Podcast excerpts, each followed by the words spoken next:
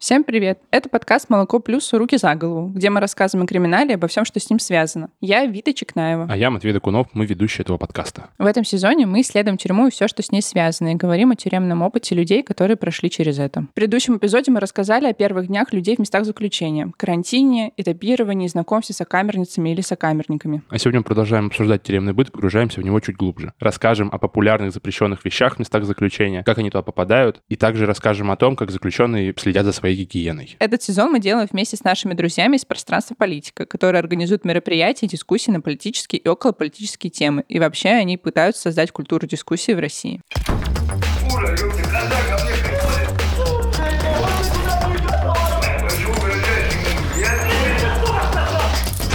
Подкаст «Руки за голову». А начнем мы с темы запрещенки. В местах заключения нельзя иметь телефоны, компьютеры, разумеется, наркотические вещества, оружие, ножи и другие какие-то, ну, банально, понятно, что они запрещенные вещи, а также некоторые продукты, которые нужно готовить. Вообще полный список можно посмотреть на сайте Минюста. Но при этом заключенные часто все-таки имеют эти вещи из списка. Чаще всего это наркотики или телефоны. Чаще всего это попадает через надзирателя, особенно если это колония, там все гораздо сложнее, и через друзей на воле. Новосибирское СИЗО. Рассказывает Александр Кушнер, отбывавший наказание в колонии Новосибирска если прибегать к сленгу, то там все было на ходу. То есть э, в камерах было вообще абсолютно все. То есть была межкамерная связь, были телевизоры, ресиверы, mp3-плееры. Кто употреблял какую-то дрянь, ее было очень легко найти. То есть этим, это никогда, то есть никаких проблем не доставляло абсолютно людям. То есть была связь, были телефоны.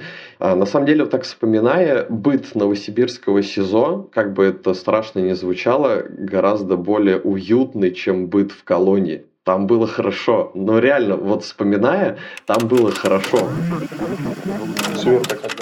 Рассказывает Руслан Вахапов, отбывавший наказание в Ярославской колонии. До какой степени доходит размах заносов, да, проносов? Естественно, это все, скажем так, э, с ведома оперативников, э, отдела безопасности. Там 2-3 дня у тебя телефон этот хранится, потом начинают тебя обыскивать, а, все лучше, лучше, лучше, лучше, отлетел. Ты опять платишь деньги, опять пользуешься. То есть это способ зарабатывания денежных средств. Через сотрудников. Рассказывает Ульяна Хмелева, отбывавшая наказание в мордовской колонии. Ну, то есть сотрудники СИЗО нам могли за 200-300 долларов продать трубки, которые, допустим, на толкучки там Митина. Там можно купить за 30-50 долларов и перепродать обвиняемым. Буквально неделю-две и эту трубку изымали. Затем эта трубка появлялась в другой камере, там, куда меня перекинули. Именно, вот именно меченая такая поцарапанная трубочка. Вот. В СИЗО было легче. Колонии, конечно, с трубками тяжело и очень мало. Вот 13 я помню один случай с мобильным телефоном. И в 14 колонии пару случаев было, но э, это как бы мобильный телефон обнаружили на мусорке, там типа заржавевший и все такое замяли. Ну, принадлежность не установили, кто общался. Ульяна рассказала нам, что в СИЗО телефоны попадали с помощью надзирателей, но это не единственный способ, как э, что-то может попасть э, в колонию или в СИЗО. А еще можно попросить друзей на воле перекинуть тебе через заборы что-либо или принести самому. Да, вообще существует очень много разных способов того, как можно принести запрещенку в колонию или в СИЗО. Некоторые способы настолько абсурдны и неправдоподобны, что нам кажется, что это какая-то злая шутка. Торпеду делали что такое торпеда, тоже надо объяснять. Такая колбаска, да, размером таким, чтобы поместилась тебе в задницу. Вот, в, в нее забивают, ну, кто, кто курит, туда забивают табак. Кто, скажем так, боится голода, забивает вот эти кубики бульон, чтобы можно было с кипятком развести и попить этот бульон. Я, например, видел, когда человек себя засовывает вот таких 12 торпед. Размер, ну, давайте, ну так скажу, у некоторых член меньше, как торпеды, да? Вот, вот он 12 штук в себя засовывал и приходил в ШИЗО. Когда он приходил, это, конечно, был праздник в ШИЗО, потому что он привозил там, ну, блок сигарет. В одну торпеду, по-моему, 5 пачек сигарет помещается если не ошибаюсь. Естественно, там, там же спички, там же черкаш, чтобы зажечь эти спички. Естественно, а, значит, человек проходит через обыск, ну, это такие, знаете, байки доповские. Парень э, вот так же, ну, не, не 12, там 10 э, торпед в себя засунул этих. Э, при обыске нужно присесть там два-три раза. Э, сотрудник смотрит, там у тебя ничего ли там у тебя не торчит из заднего прохода. Вот. И он, когда присаживался, у него вылетело произвольно две торпеды. А все, что происходит в коридоре, это обысковые мероприятия, это все слышно. Естественно, зэки там ждут с нетерпением, когда там 5-6 дней никто не приезжал, а тут приезжает парень, везет там сигареты. Курить-то всем хотят, да? Вот, все его ждут с нетерпением. А тут бах, две торпеды вылетело. Там, там горе, беда, все, без табака все остались. Он заходит в камеру. Да все нормально, у меня еще восемь.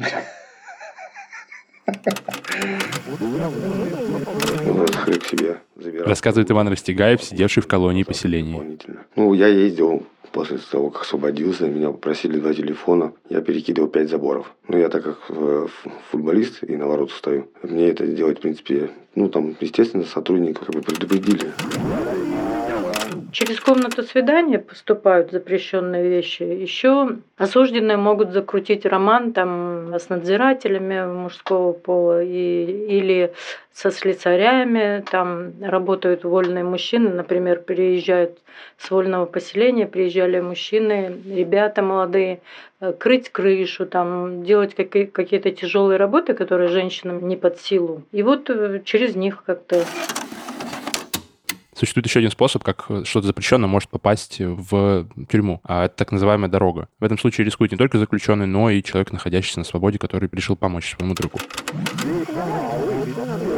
Ты просишь на передачу, чтобы тебе положили в передачу нитки капроновые, тонкие, но прочные. Тебе приходят эти нитки, ты их нам, наматываешь на контейнер от майонеза. Главное, чтобы контейнер был конусообразный, сверху пошире, снизу поуже. Все это дело наматывается, берется хлебный мякиш, предварительно замороженный. Вот. К нему привязывается эта нитка и натягивается на решетку оконную, натягивается резинка. Туда вкладывается этот хлебный зам- замороженный мякиш, и нужно а, выстрелить так, чтобы у тебя нитка вместе с этим а, мякишем перелетела через все заборы на свободу. Там уже ждет специальный человек, который у него просто чел, челлендж «найди нитку». Но при, все это происходит ночью, и мне кажется, это супер тяжело. Он должен к ней привязать нитку потолще капроновую толстую нитку, которая обычно обувь прошивает. А, и вы должны ее резко-резко уже, то есть эту капроновую нитку затянуть себе в камеру. Как только кончик э, этой нитки оказывается у вас, ему говорят, что чувак, подвязывай канат. Он подвязывает там белевую веревку, вы затягиваете эту белевую веревку, то есть ты должен знать примерное расстояние от там вашей камеры до э, последнего забора. Ну и все, и то есть и после того, как вы канат затянули, вот идет эта бутылка, завязанная скотчем, в которой находится все, что вам нужно, и если внизу никто из сотрудников там специальным багром не пытается ее поймать, вот, то все, good luck. Если сотрудники не смогли сорвать, но это все попало к вам в камеру, естественно, тут там прилетит смена, то есть вас всех будет там выворачивать всю камеру, но есть же кабуры в каждой камере. Кабура это специальное отверстие для межкамерной связи, то есть это все сразу отправляется вообще куда угодно. В некоторых камерах оно доходило до того, что туда башку можно было просунуть. Раньше я точно знаю, что такое было в новосибирском сезоне, знаю, как сейчас, что типа в некоторых камерах были даже гостевые вот эти кабуры, то есть ты мог соседям в гости зайти через нее, то есть ну как-то пролезть. Народной статьей в России считается статья, связанная с наркотиками. Это статья 228. Она связана с э, распространением, хранением и производством наркотиков, собственно. По этой статье сидит очень много человек в российских колониях. Число осужденных начало снижаться только после дела Ивана Голунова в 2019 году. В том году выносился по 228 статье каждый восьмой приговор в России. Из-за большого числа осужденных за сбыт веществ и именно в небольшом объеме появился даже такой своеобразный термин, можно сказать, двухграммовый наркобарон. То есть это человек, который попался с двумя граммами чего-либо? Да, вот, например, 2 грамма гашиша уже считаются значительным объемом. А если говорить про метамфетамин или героин, крупный объем это 2,5 грамма. Ну, нужно сказать, что, естественно, это не объемы, которые возят именно люди, которые продают это 2 грамма, это везет человек, который купил его, скорее всего, себе, употребить для себя. Ну да, они, скорее всего, они это покупают для собственного потребления, но в момент э, покупки и транспорта транспортировке они могут быть причастны, как будто бы они распространяют наркотик. Так как многие люди сидят именно по этим статьям, они сами по себе являются зависимыми, и им нужно найти какое-то вещество и как-то отвлечься от всего того ужасного тюремного быта. Поэтому они пытаются достать это все разными способами. То есть, допустим, у нас в одной из историй начал фигурировать мускатный орех, то, что я абсолютно не ожидал. Те, кто наркозависим, они придумывают себе что-либо, потому что у них постоянная тяга. Вот я общалась писала надзорные жалобы наркозависимым девочкам, женщинам. Они объясняли тем, что вот они спят э, и постоянно только об этом и думают, о наркотиках, чем бы уколоться, чем бы затуманить мозг. Э, делают чефир, кидают туда какие-то таблетки в этот крепкую заварку пьют, ну, в общем, дурманят свой мозг. Некоторые. Ну, а нормальные как бы приходят э, в норму, отмываются, отъедаются, можно сказать, прекращают это делать там девочки не от... Рассказывает Ольга Симонова, отбывавшая наказание за убийство мужа насильника. Я вообще, в принципе, раньше пила кофе с мускатным орехом и с перцем чили по утрам. Но о том, что мускатный орех имеет такие а, приятные побочные эффекты, я узнала только там. И когда девочка увидела у меня в свободном доступе мускатный орех, она была очень удивлена, как мне его вообще пропустили, потому что это запрет. Я сказала, что я пью с ним кофе, и брала маленькую терочку, терла, ну, там терочки, правда, нет, а там вот как натерла, так и смогла, так скажем. Просила у меня угостить. Я ее угостила. Это, например, был там апрель месяц. И я ее угощала достаточно долго. А в августе она ко мне подходит и, ну, видимо, я не знаю, может быть, ей стыдно стало, или она захотела поделиться. И она мне предложила съесть там несколько ложек этого мускатного ореха и запить яблочным. Я была так удивлена, что все это время я пила с этим мускатным орехом кофе, вместо того, чтобы использовать по прямому назначению. Потому что вот эта возможность отключиться от происходящего хоть немного, она, конечно, но это очень ценно. Самогонку гонят. Самогонку можно спокойно, самогонные аппараты. Вот э, у нас, например, не было, да, вот ИК-3 Углич. А там в промзоне люди делают себе самогонные аппараты, ставят брагу, выгоняют, пьют. Вот. Э, это как бы вполне нормально. Нажрались, друг друга там ножичком потыкали, там претензий друг другу не имеете, нет, не имеем. У нас были там два сотрудника, они употребляли средства, которые по по помогают, скажем так, не спать. И вот представляете, там в 8 часов вечера э, включается Европа плюс и два тела вот так вот на продоле. Вот с такими. Ты ему говоришь, Антоша, успокойся. Он, да не, сейчас нормально. Жвачку так. А что ему? Ему 25 лет, пацану, он из клуба пришел на смену. До этого Саи пошел работать своей истории Ульяна упомянула такой культовый напиток, тюремный чефир. Да, можно встретить несколько разных вариантов произношения. Чефир, чифер, чифер, чефирь. В каждой колонии говорят буквально по-разному. А также существует даже отдельное слово, которое обозначает употребление этого напитка чефирнуться. И, соответственно, люди, которые употребляют чефир, называются чефиристы. Чефир — это такой напиток из мелколистового чая, очень крепкого. Чтобы приготовить чефир, вы сначала должны вскипятить воду. Это тоже может казаться не так просто, потому что у вас там нужен либо кипятильник, либо плитка, что не, не всегда может может быть в вашем распоряжении. Может быть у вас какой-то самодельный кипятильник из провода и лезвий, а, или если вы там, у вас есть доступ к администрации чайнику, то чайником. И вы засыпаете большое количество чая на одну кружку. А в видео, которое я смотрел, э, мужик отмерял э, чай спичечными коробками. Сколько коробков нужно засыпать? Ну, на 300-граммовую чашку примерно два коробка. Почти половина чашки? Это очень, очень крепкий чай. И в том видео мужик рассказывал, что в целом 100-граммовой пачки чая может хватить э, не очень надолго. То есть это на неделю ее, если ты прям нормальный такой заядлый чефилист. Вот, вы должны налить, э, дать постоять, немножко накрыть, чтобы он э, заварился, и мелкими глоточками по паре глотков за людское и воровское распить со своими друзьями. А я знаю немного другой способ заварки чефира. Для этого нужны пакетики. Если в твоем способе это именно заварка, вот у меня мне будет с пакетиками другой вариант заварки чефира. Для этого нужен просто стакан и несколько пакетиков. Сначала вы завариваете один, выпиваете, потом вы завариваете второй, там же не вынимая первый, выпиваете. И так несколько раз, пока число пакетиков не дойдет до 10. Вообще я слышал, что такой чай называется барский купец. Купец или просто купчик. А, у них какое-то такое отдельное название. Еще есть отдельный вид чая, называется конь. Это очень крепкий чай и очень крепкий кофе. Сердце заскачет галопом. Лошадиная доза. Наверное, это особенно плохо сказывается на сердечно-сосудистой системе э, заключенных. И на зубах. Да, вот если сидят пожилые мужчины, например, у которых в целом пожилых мужчин сердце очень слабое, ну, пожилых женщин тоже, но у мужчин выше риски. И если вы еще сидите в колонии, где особо за вами никто не следит, то это супер опасно. Да, чефир можно закусывать рыбой, и чтобы, например, похвалить очень хороший чефир, ты должен сказать человеку «яд» или «змей». Это вот такие две формы. Я пытался понять, почему чефир и чай в целом такой культовый напиток в тюрьме, а, я нашел ответ для себя в том, что чай — это то немного, что тебе разрешено возить с собой по этапу. И когда ты не знаешь, э, ну, как бы, когда тебе не, не знаешь, сколько ты будешь ехать и что тебе там надо будет делать, в целом чефернуться где-то по пути в вагончике довольно приятное дело, наверное. Да, еще можно сказать, что это единственный такой легальный способ немножко замутнить свое сознание, хотя бы чуть-чуть. Также в колониях и СИЗО периодически проходят плановые или внеплановые проверки, то есть шмон. В этот момент надзиратели заходят в камеру, приказывают всем выйти и ждать в определенном месте, а сами в этот момент они переворачивают всю камеру вверх дном, по сути, вскрывают полы, иногда стены, копаются во всех вещах. Конечно же, никто в этот момент не заботится об аккуратности и порядке, то есть людям потом приходится заново все собирать. Некоторые вещи поломанными находятся, некоторые вещи очень испачканы и все такое.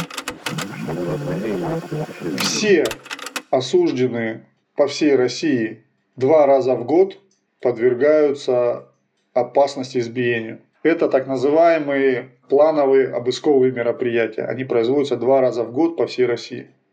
Это плановый шмон. А вся колония в один день забирает все свои вещи, идет в специально отведенное место для обыска, а, сопровождают ее спецназ, хотя на территорию спецназ заводится для обеспечения безопасности сотрудников СИН при провождении обысковых мероприятий. Они не имеют права, скажем так, приближаться. Но так как у нас Россия, а, спецназ используется для избиений, так как они работают э, закрытыми лицами, скрытыми номерными какими-то знаками, у них ни шилдиков, ни опознавательных знаков. И, как правило, там э, видеорегистратор только у начальника масок. То есть один у одного человека. За ложку. Ну, и, Рассказывает типа, Вячеслав Лукичев, сидевший в СИЗО по обвинению в оправдании терроризма. Это еще одна особенность спецблока, я забыл про нее упомянуть что шмон в хате проходит э, не раз в месяц, вот, а могли несколько раз в день его устраивать. Вот, ну, чисто по приколу. Э, ну, шмон выглядит, я думаю, везде достаточно одинаково. Типа вас выводят на безопасную стойку, все вещи раскидывают, шмонают, все переписки смотрят, все тетради листают, книги и прочее. Э, смотрят, куда вы что могли заныкать. Э, вы ждете и собак заводят еще в хату. Утром ты выходишь на проверку, и тебе говорят, теперь шмон. Ты либо стоишь на улице, ждешь, когда они наиграются своими вещами, натопчутся, либо, если шмон прям такой глобальный, тебя ведут в клуб, и ты там сидишь часа два-три. Потом ты приходишь и собираешь свои вещи с пола. Что-то не находишь, что-то находишь порванным или там. Если честно, ну, как бы мне прятать было нечего, я вот так скажу. Меня единственное, что напрягало, это вот фотографии, которые пересматривали, письма, которые перечитали, потому что при личном разговоре сотрудники иногда, если они симпатизировали, они могли с тобой разговаривать. То есть не только писать рапорта там и спрашивать у тебя, какая часть конец срока, начало срока, но и чисто по-человечески проявлять ну, любопытство. Но есть, например, вещи, погода, политика, там, я не знаю, инфляция, которые я готова обсудить с другим человеком, а есть то, что я обсуждать не готова. И мне было, например, не очень приятно, что, например, все сведущие об этом, то, что я обсуждаю, например, с мамой или с бабушкой. Мы завершаем часть, связанную с запрещенкой, и переходим к другой интересной теме — гигиене. Вообще в открытых источниках не особо говорится о том, как заключенные моются и вообще соблюдают свою гигиену. Как оказалось, баня представляет собой что-то специфическое, абсолютно всегда разное от колонии к колонии. Вот что наши герои рассказали о том, как заключенные вообще моются и что из себя представляют местные бани. По законодательству у нас положено два раза, но по факту моются раз в неделю. Например, в пятом корпусе у нас для рецидивистов, там хорошая баня, потому что вода подается из котельной. А шестой корпус, э, баня плохая, так как моются из водонагревателя, из бойлера. То есть там на 4, там, на 5 человек 50 литров горячей воды это ни о чем. Опять надо постираться, воды не хватает.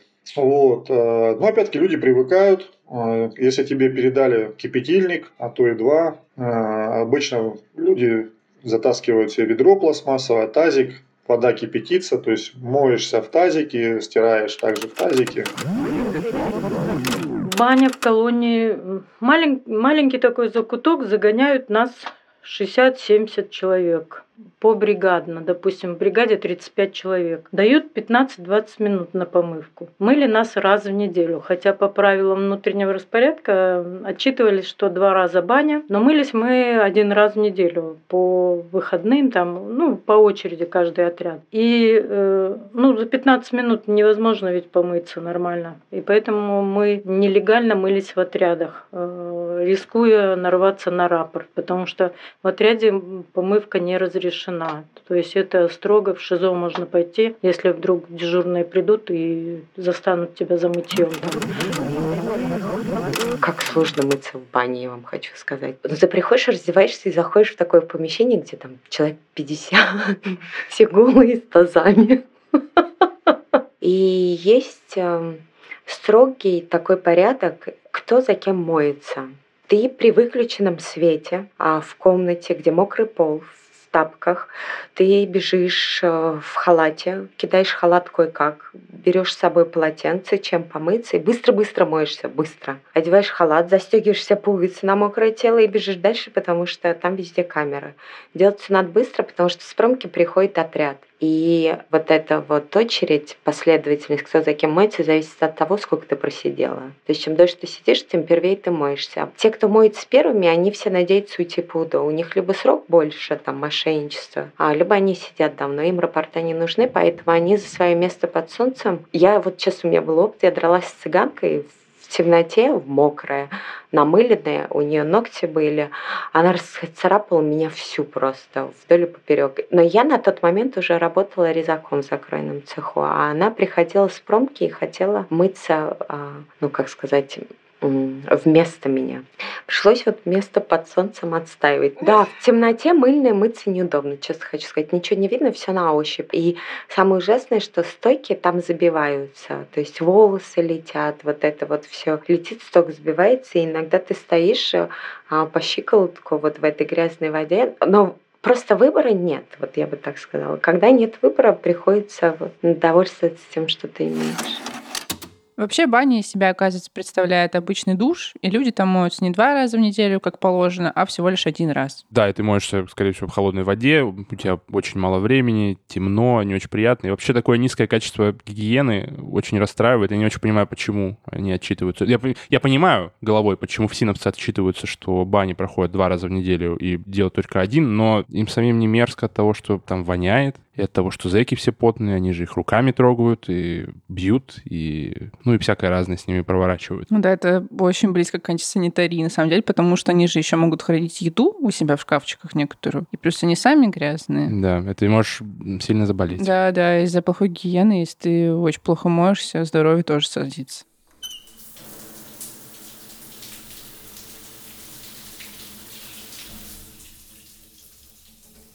Здесь мы, наверное, перейдем к следующей теме нашего эпизода. Мы начнем говорить про медицину. В исправительных учреждениях медицина у нас очень плохая. Как сказал один из наших героев, тебе не дадут умереть. И погрузиться в атмосферу ужасного здравоохранения нам поможет история Ульяны. Она сломала несколько позвонков, будучи в заключении. В ШИЗО со мной случилась трагедия. Возвращаясь с прогулки, я не могу точно вспомнить, то ли меня толкнул кто то ли упала сама со ступенек и получила компрессионный перелом двух позвонков, сотрясение мозга с перфорацией барабанной перепонки. Это было на третий день в ШИЗО вызвали скорую помощь, меня госпитализировали в 20-ю клинику. И я свои 15 суток не досидела в этом ШИЗО. Затем опять э, матросская тишина, вот больничная хирургическая палата. Они меня опять прятали полгода, э, пока восстановится позвоночник. Писали, что ушиб позвоночника, остеохондроз, скрывали все, все медицинские диагнозы. Все это было покрыто тайной, и адвокаты мои боролись, судились с СИЗО и так мы ничего и не добились. Никакой медицинской помощи мне не оказывали. Просто анальгин и лежи. Вот лежи, оно все заживет. С нами в это в СИЗО сидели над нашей камерой бывшие сотрудники органов. И через них мне приходилось доставать э, лекарства левым путем через, то есть муж оплачивал на воле, а мне передавались по дорожке лекарства, чтобы можно было вот залечить.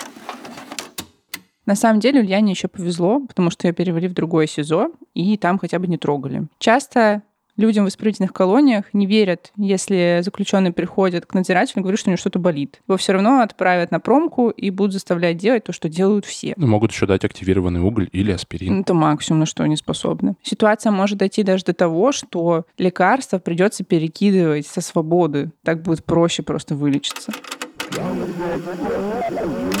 Медикаментов нет на зоне, я вам сразу хочу сказать. Нет, может быть, они и есть. Активированный уголь какой-нибудь и терапия для ВИЧ-инфицированных. Обезболивающее, я не знаю, аспирин помогает или нет, но это, видимо, зависит от болевого порога, но все, кто греется, у них есть такая коробочка отдельная с фамилией, там лежат таблетки. Но для того, чтобы получить эту таблетку, ты должна одеться, обуться, застегнуться полностью, чтобы быть по форме, потому что если у тебя одна расстегнутая пуговица и тебя увидели на камере, это рапорт. И прийти в назначенные часы в санчасть. А выстоять очередь и, возможно, получить таблетку обезболивающего.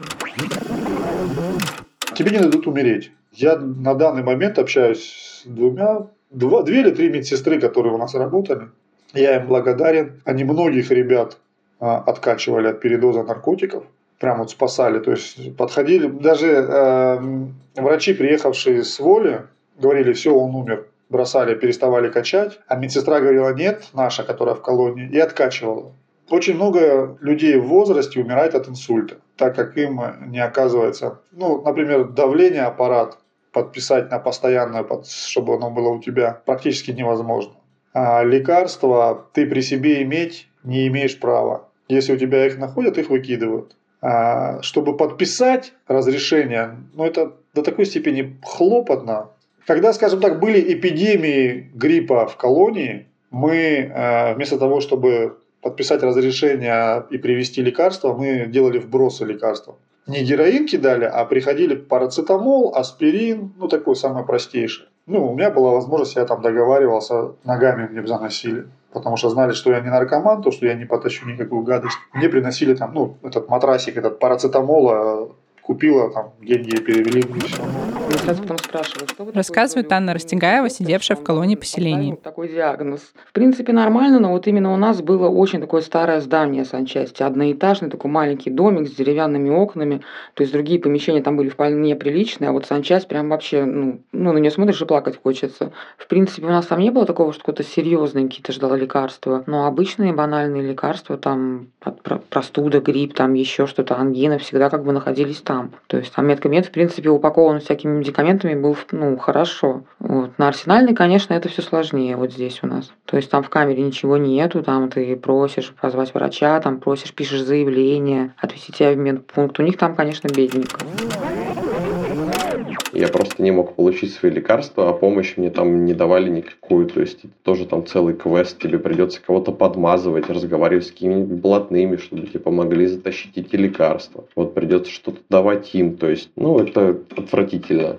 Кроме того, у меня еще была очень веселая ситуация в СИЗО. У нас приехал человек а, с лечебной колонии, то есть он заболел, находясь в СИЗО, его увезли там на операцию, он приехал обратно к нам и привез с собой чесоточных клещей в камеру. Да, соответственно, заболели все. Я помню, что я заболел сильнее всех в камере. Не знаю, почему так произошло. Естественно, я практически сразу обратился в медсанчасть, но мне ничем не помогли, блин. Хотя мазь бензил бензоат стоит 15 рублей. Вот, у них не было даже этого. Ну, ты чешешься, и потом ты понимаешь, что ты уже начинаешь видеть, как клещи роют в тебе канавки. Ты их начинаешь видеть, как они внутри чешутся. Ты не из-за того, что они там тебя кусают, а из-за того, что они э, испражняются в этих канавках, и организм начинает это все торгать. То есть закончилось все тем, что, естественно, я тоже сразу позвонил домой, попросил лекарства. И пока я эти лекарства получал, я расчесал себе полностью ступни, колени, локти, живот прям в мясо. Вот я уже последние там две ночи перед тем, как мне принесли лекарства, я просил, чтобы меня на ночь привязывали к кровати ребята, потому что они активируют, ну, они активизируются ночью, и то есть, ну, вообще не спать ничего невозможно. Я вот так вот лежал, смотрел вверх, привязанный, и у меня просто так слезы катились, и ты ничего не можешь с этим поделать, ты прям чувствуешь, как тебя жрут, вот прям именно в этот момент. Вообще, очень интересно устроена система. Я не понимаю, на что они надеются, потому что тебе сложно получить лекарство. Если ты заболел, помощь тебе не оказывается. Лекарство со свободы пропустить непросто. Но они все равно прекрасно все, мне кажется, понимают, что если заключенный болеет, он начинает себе доставать лекарства нелегальными способами. То есть они таким образом, во-первых, поддерживают э, в целом это умение и скилл достать э, заброс, сделать дорогу и всякое такое. С другой стороны, никого не лечат, просто доводят до последней стадии. То есть, допустим, вот как э, Александр, он просто, ну, умирал от этой чесотки, расчесал себе все в кровь. Неприятно, а тебе ничего с ним сделать не могут. Мазь стоит 15 рублей. Ты должен зачем-то там ее какими-то странными, неприятными способами доставать, ждать чего чего-то, когда тебе нужно просто лечение. Да, и при этом э, трупы никому не нужны все равно в колонии, и они все равно дотягивают до самого конца. Мне кажется, это какая-то одна из форм пыток, не знаю, насилия над личностью все равно. Типа, ну, да, ты по... сюда приехал не на курорт, а страдать, свое наказание отбывать. И поэтому даже если ты заболеешь, мы тебе ничего лучше как бы не сделаем. Подожди, не страдать. Колония называется исправительная, а не страдательная. Исправительно-страдательное, там через тире. А, блин. Так вот, э, все равно попадая в СИЗО, человек не выпадает из какого-то культурного контекста своей жизни и, как правило, не перестает отмечать праздники и думать, как себе скрасить хотя бы один денек два денька в году. Самый популярный праздник это, конечно же, Новый год, потому что его отмечают все, неважно из какой ты культуры и какой у тебя бэкграунд. Дни рождения, ну, празднуют только если со своими там, самыми ближними людьми в колонии, а остальные праздники типа 9 мая или День народного единства, они отмечаются, ну, формально. И эти праздничные дни становятся единственной легальной какой-то возможностью абстрагироваться от, опять же, тюремного быта и получить какие-то поблажки, лечь спать на час попозже или, или поесть с мужиками салат. Ну, дни рождения, это, знаете, это личное, каждого свое, да, там. Если камерная система, да, там, БУР, СУС, ну, то да, готовятся люди. А в отряде, когда там 100-120 человек, там твой день рождения особо никому не нужно. А Новый год – это, да, праздник. Пасха, Новый год, там Ураза. Новый год по-разному справляет. Кто-то под героином, кто-то под метадоном, кто-то водку пьет, кто-то шмаль курит, кто-то спайс, как собака там лает, блюет. Все по-разному. К Новому году готовятся люди, причем обычно там за 2-3 недели начинают привозить передачки, делать магазины, сбрасываются деньгами. Блин, последний раз я когда был в жилой зоне, мы потратили на отряд порядка 60 тысяч рублей. У нас были там два или три вида салатов, а, сок, ну, желающие веселительные продукты сами уже там. Новый год у нас выглядел практически как обычный день, только отбой нам сделали не в 10, а в 12. Э, и давали 3, 3 дня салат из какой-то вонючей капусты. По-моему, ее просто использовали, какую-то тухлую. Администрация позволяла встретить Новый год и там в час, в полвторого лечь спать. И шампанского могли себе позволить. Ну а большинство, да, до часу чай попьют и спокойной ночи. Завтра работать надо. Снегу много. Ура крикнули обязательно.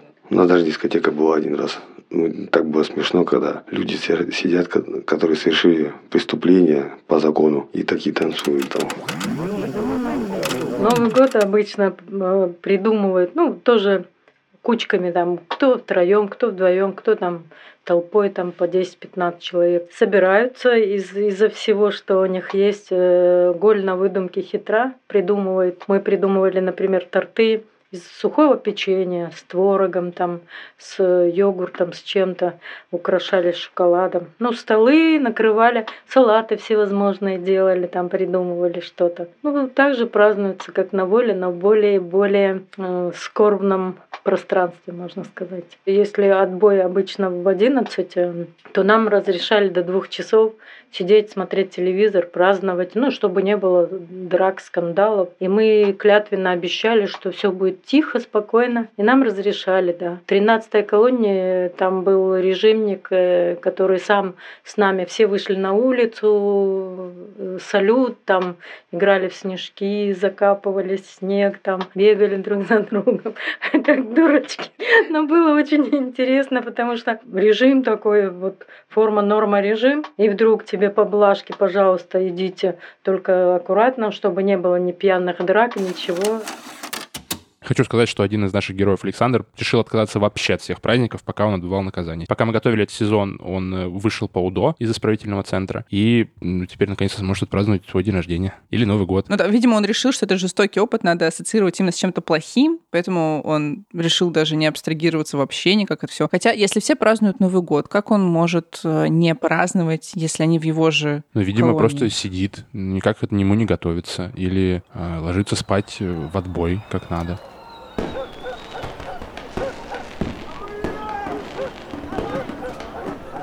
Хорошо, Вита, что о тебе запомнилось из этого выпуска, из историй наших гостей? Конечно же, мне очень понравились истории наших героев о том, как попадают запрещенные вещества различные или просто вещи. А какой из способов попадания запрещенки для тебя показался самым интересным, Вита? На самом деле, это история Руслана Вахапова о торпедах, потому что я представить не могла, что в человеческое тело может залезть такое количество продолговатых предметов.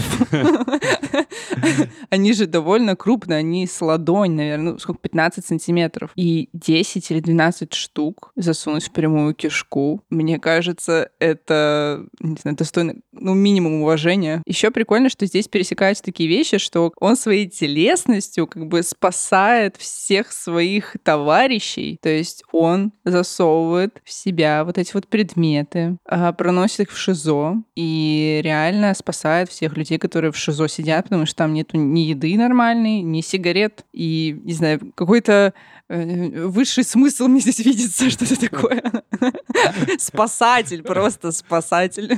Какая дружба должна быть, чтобы я согласился на полтора метра чего-либо? Полтора метра, да, всего получается? Ну, если говорить 10 по 15 сантиметров. Вообще забавно, конечно, как э, тюремная культура вся такая ноу-гома и... Вся она такая патриархальная, очень маскулинная, основана на унижении. При этом им вообще не западло засунуть себе в жопу очень большое количество продолговатых предметов, и это воспевается как что-то героическое. И все об этом знают. И если даже выскочила пара, все такие, да ничего. Ничего, Серега, все в порядке. Мы знаем, что в тебя влезло еще 10 или 8, сколько угодно. Не знаю, мне, мне понравилась дорога. А, Это, это интересно, потому что это какая-то такая сложная схема. Сколько бы ее мне, нам не описывали наши герои, я до конца, честно сказать, так и не понял, что это, как это делается и как это вообще знать. Потому что ты должен знать расстояние от своего окна до, как, до последнего забора. То есть ты должен там сколько-то уже раз-то делать, примериться. У тебя может не получиться, найти нитку просто в темноте. Это все происходит ночью. Ты должен кого-то, кого-то человека позвать к тюрьме, чтобы он пришел в это время. Ты должен как-то с ним сконнектиться. Если ты в колонии, то у тебя все не очень хорошо с телефонами, как правило. Сложно, но очень интересно. Замороженный хлебный мякиш. Кто-то кто-то додумался его заморозить. Голь на выдумку. Да, вообще спасибо, что Саша нам рассказал в подробностях э, всю схему построения вот этой дороги, потому что я тоже не понимала, как это строится. Это так сложно и звучит слишком даже сложно. Не знаю, если бы я сидела, я бы, наверное, не решилась это делать, потому что ведь если тебя увидит в этот момент надзиратель, он же сразу побежит к тебе в камеру, а другая группа побежит твоего подельника забирать. Это- Да, это все слишком опасно. Вообще, сколько я понимаю, дорога может выбрасываться не только за пределы территории, то есть она может быть между камерами, между окнами камер. И как просовывать, как прокидывать это между окнами камер, еще менее понятно, потому что там помимо трех решеток на окне, которые висят, ты должен как-то с ними разобраться. Ты должен еще это поймать под углом. Да, более того, окна нельзя открывать настежь. Можно открыть только маленькую форточку, надо попасть в вот очень узкое пространство. И на самом деле я не понимаю, зачем перекидывать между окнами в камере, если в целом можно сделать э, этот продол, дорогу внутри э, Э, самой кабура. колонии, да, кабуру, вот это все. Ну, потому что, потому что нам запасной вариант может быть что-то такое. В целом, да. Или самый простой вариант это, конечно же, подкупить надзирателя и попросить его пронести. Ну, ты должен быть в хороших отношениях с ним. Ты должен уже, наверное, какое-то время отсидеть, познакомиться, немножко втереться в доверие, спросить, как у него дети. Мне кажется, нет. Мне кажется, просто спрашиваешь что-то у своих сокамерников, спрашиваешь, что можно, так и нельзя. Они отвечают, что можно, спрашиваешь условно цену или там... Мне кажется, не обязательно с ним очень хорошо общаться. Просто, конечно же, не нужно, мне кажется, нарушать много и вести себя как-то неадекватно, чтобы тебе помогли надзиратели. Но в целом общаться с ним как друг, ну зачем? Ну, чтобы было подешевле. Да вряд ли. Ну, типа, зэки приходят и уходят, он-то там остается. Слушай, ну смотря сколько сидит зэк. Если зэк сидит лет 15, не, не каждый человек еще отработает 15 лет в, в, в структурах ФСИН. Ты можешь сломаться какой-то момент. Сколько вообще люди работают в структурах ФСИН? Это много, ну типа... Да. Много? Прям до пенсии, до взрослой пенсии или там у них какая-то отдельная? Да кто, да кто как? Ну типа, ну, как хочешь, ты можешь идти в любой момент в целом. Ну вот. Ну, я не думаю, что там каждый ФСИНовец отрабатывает даже 15 лет. Даже десятка. Это, это довольно тяжелая работа, выматывающая. Я бы Да. хотел бы верить, что они уходят и устают. оправдывать. Еще мне очень понравилась история про праздники, потому что я прочувствовала какую-то прям русскую хтонь в этих историях, когда люди сидят, протаскивают себе спирт, метадон, героин, и сидят все вместе, и все вот это вот употребляют. Абсолютно Это- разношерстная тусовка. Все на разном вайбе, на разной скорости, на разном движе. Это такой ужас.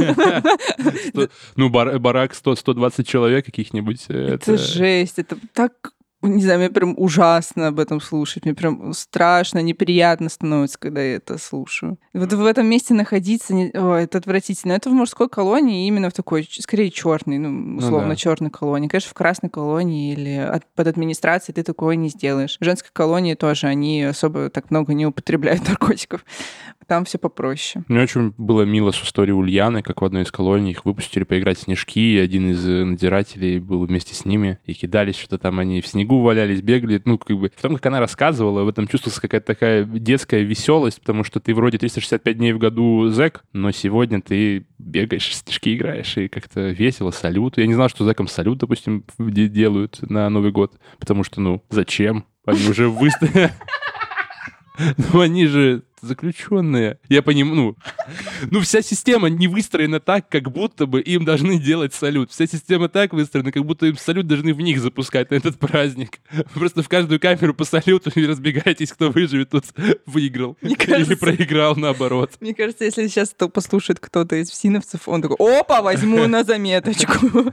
Но вообще этот салют, я как понимаю, тоже только в женской колонии был, потому что у Вагапова это хтонь какая-то, во всех мужских колониях, в мужском СИЗО это что-то ужасное и страдание, прям что-то такое черное, все неприятное. А женская колония это все, конечно, очень грустно, но они как будто бы объединяются вместе, чтобы сохранить что-то хорошее. А еще, я сейчас пока ты говорила, я подумал, что, возможно, этот салют запускали не для зэков, а люди, которые просто живут рядом с колонией себе, а Ну да, попали просто под счастье. Под счастье. Ну, даже если так, все равно очень повезло Ульяне в тот момент. Это было первый ее Новый год, кстати, в- вместе заключения. Задал, наверное, планочку. Все равно первый раз, конечно, больше запоминается у нее, чем все остальное потом.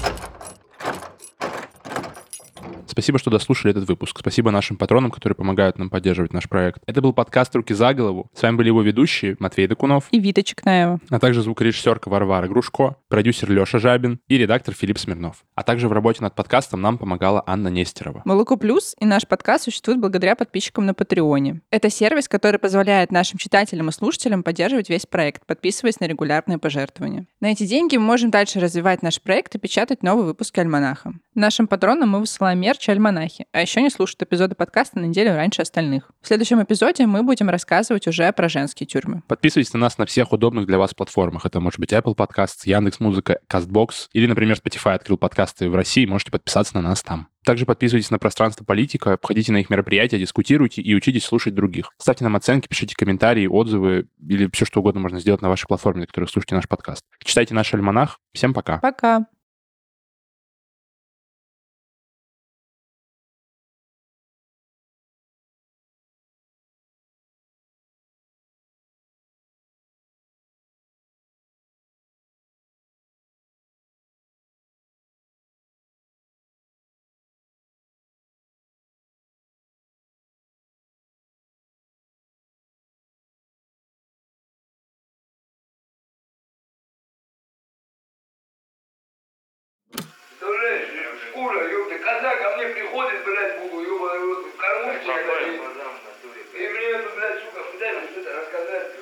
Матрасы берите свои, проходим.